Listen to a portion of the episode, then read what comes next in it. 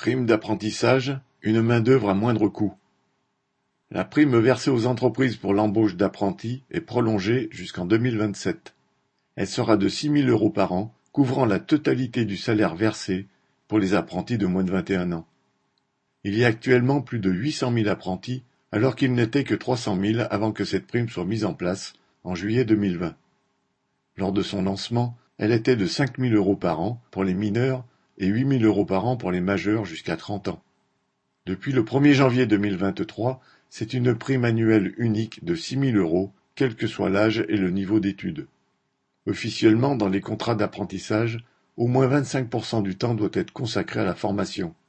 C'est déjà inférieur à ce qui se faisait précédemment, une semaine en formation et une semaine en entreprise. Mais en plus, dans certains cas, cette règle est ouvertement contournée. L'État a permis aux grands groupes de créer leur propre centre de formation, CFA. Par exemple, Orange, Système U, Saint-Gobain, Engie, Bouygues, Veolia, la SNCF, Lactalis l'ont fait, ce qui leur permet de définir eux-mêmes ce qu'ils entendent par formation. Ainsi, à Saint-Gobain, c'est une semaine en CFA et six semaines en entreprise. Chez Engie, c'est encore plus radical. Toute la formation se fait par Internet.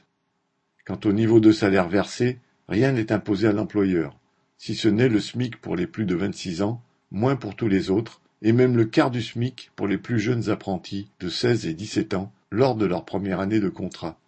Enfin, il faut ajouter que la même prime existe pour les contrats de professionnalisation.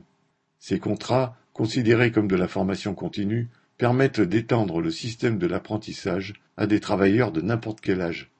Il y a peut-être des entreprises où des jeunes apprendront un métier, mais en tout cas, tous apprendront l'exploitation. Pr